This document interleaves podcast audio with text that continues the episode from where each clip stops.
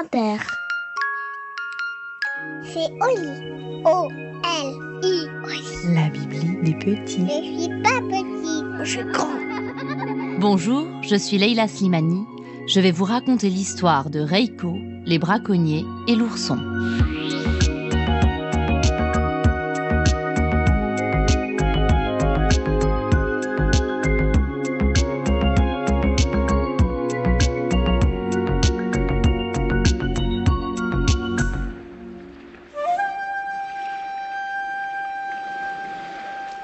Il était une fois, sur une île lointaine, un petit garçon appelé Reiko. Cette île se situait tout au bout du monde, là où la mer s'arrête, là où les montagnes ouvrent sur le vide et les étoiles. La vie était rude sur l'île, et les ressources y étaient rares. C'est pour cela que les parents de Reiko avaient décidé de se rendre sur le continent pour trouver du travail dans la grande ville. Chaque mois, ils envoyaient un peu d'argent à Ronnie et Maya, leurs voisins, à qui ils avaient confié leur fils. Ils se tuaient à la tâche et espéraient rentrer le plus vite possible. Mais Ronnie et Maya étaient des gens cruels. Ils gardaient l'argent qu'envoyaient les parents de Reiko et traitaient le petit garçon avec dureté. Au lieu d'aller à l'école, Reiko passait ses journées à travailler. Il cherchait l'eau au puits, portait des fagots de bois, et faisait le ménage dans la maison crasseuse. La nuit, il dormait dans une petite chambre au sous-sol, sur un matelas aussi dur qu'une planche de bois. Reiko était un petit garçon courageux, et il endurait sans se plaindre cette solitude et cette méchanceté. Mais ce qu'il ne pouvait supporter, c'étaient les expéditions dans lesquelles ses maudits voisins l'entraînaient deux fois par an. Car Ronnie et Maya étaient des braconniers, qui gagnaient leur vie en pillant les ressources de l'île.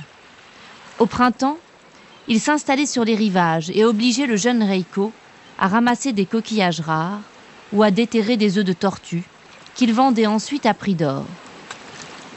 En hiver, ils le traînaient de force dans la forêt bleue, sur le versant glacé de la montagne. Ils y chassaient les jeunes oursons dont les pattes et les oreilles avaient, disait-on, des vertus magiques.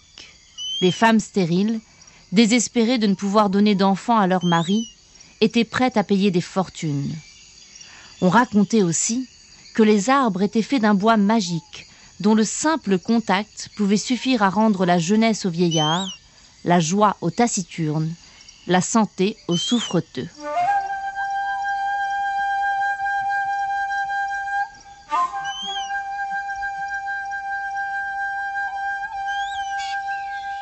Un matin glacé, Reiko fut réveillé avec brutalité. En route, lui dit Maya. Pendant deux jours et deux nuits, ils marchèrent sur des chemins déserts, en direction de la forêt. Un brouillard de plus en plus opaque les enveloppait. Si l'un d'eux tendait le bras, il avait du mal à apercevoir le bout de ses doigts, tant la brume était dense. Reiko était terrorisé, et quand il sursautait ou que les larmes lui montaient aux yeux, ses tuteurs réagissaient avec violence. Avance, espèce d'idiot criait Ronnie. Tu n'as donc aucun courage? se moquait Maya. Arrivé aux abords de la forêt, le couple installa un campement. Ils déballèrent les terribles pièges qu'ils avaient fabriqués pour les oursons. Alors que la nuit tombait, ils obligèrent l'enfant à grimper à un arbre pour y observer les ours qui gardaient l'entrée du bois. Reiko parvint avec difficulté à se hisser sur une des plus hautes branches d'un pin. Je ne vois rien. Il fait trop noir. Eh bien, attends que le jour se lève, triple idiot. Reiko passa la nuit allongé sur la branche. À l'aube, il était gelé et terrorisé. Alors que les premiers rayons transperçaient les feuilles de l'arbre, il entendit du mouvement dans les broussailles. Un ours énorme, au pelage noir comme de la suie, tenait dans ses bras un bébé ourson. Reiko se mit à trembler. Il ne voulait rien dire, mais Ronnie avait entendu le bruit lui aussi. Muni de sa longue vue, le braconnier repéra les animaux. Lentement, il attrapa son fusil, se mit à genoux, prêt à tirer. Maya riait. Elle se frottait les mains. Elle pensait au merveilleux manteau qu'elle allait pouvoir coudre avec la fourrure de l'animal et à l'argent qu'ils allaient gagner. Mais au moment où Ronnie posa la main sur la gâchette, Reiko poussa un hurlement pour prévenir l'ours. Attention Et il aurait juré qu'avant de s'enfuir, la bête s'était tournée vers lui et l'avait regardé. Ronnie et Maya étaient fous de rage. Ils voulaient donner à Reiko une bonne correction, mais le garçon ne descendait pas de sa branche.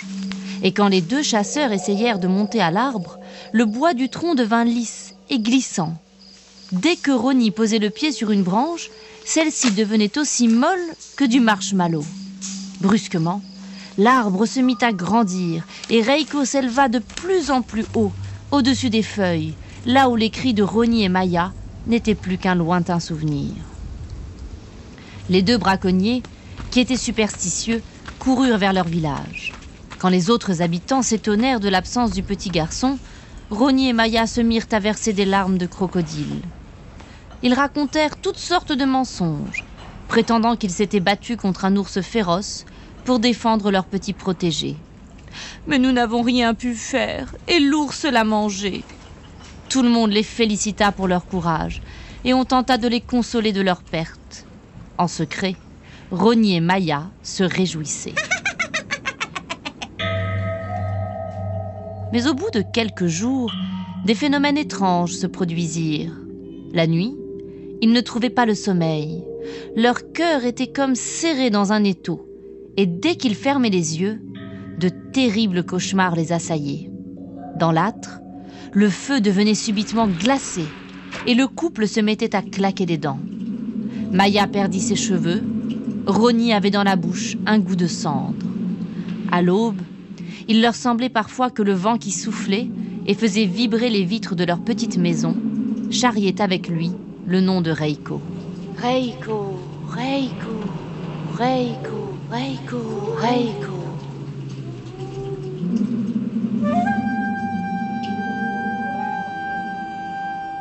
Mais qu'était-il arrivé au petit garçon? La forêt, reconnaissante qu'il est protégé l'un des leurs, lui avait offert l'asile avec tout son cœur. Les arbres, qui ne sont ni immobiles ni silencieux, se passaient le mot.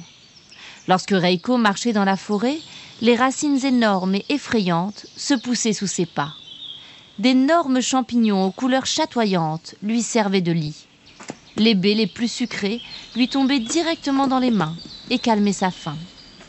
Lorsque le vent soufflait ou que la pluie tombait, les ours l'accueillaient dans leur grotte, creusée à flanc de montagne. Malgré toutes ces attentions, Reiko se sentait seule et triste. Ses parents lui manquaient terriblement. Les baisers de sa mère, la voix douce et grave de son père. Il pensait sans cesse à eux et désespérait de les revoir un jour.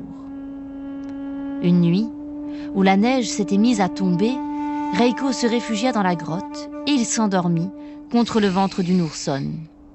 Bien au chaud, il fut emporté dans un rêve magnifique. Il y escaladait la montagne, agile comme un bouquetin, insensible au froid et au vent qui soufflait sur les hauteurs. Des rapaces volaient au-dessus de sa tête pour lui montrer le chemin. Le ciel d'un bleu extraordinaire lui donnait du courage. Sur le sommet recouvert de glace, toute l'île s'offrait à son regard.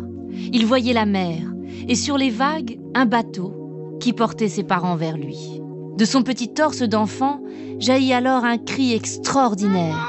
Il appela ses parents et il sut, au plus profond de son cœur, qu'il l'avait entendu et qu'avant le printemps, ils seraient réunis.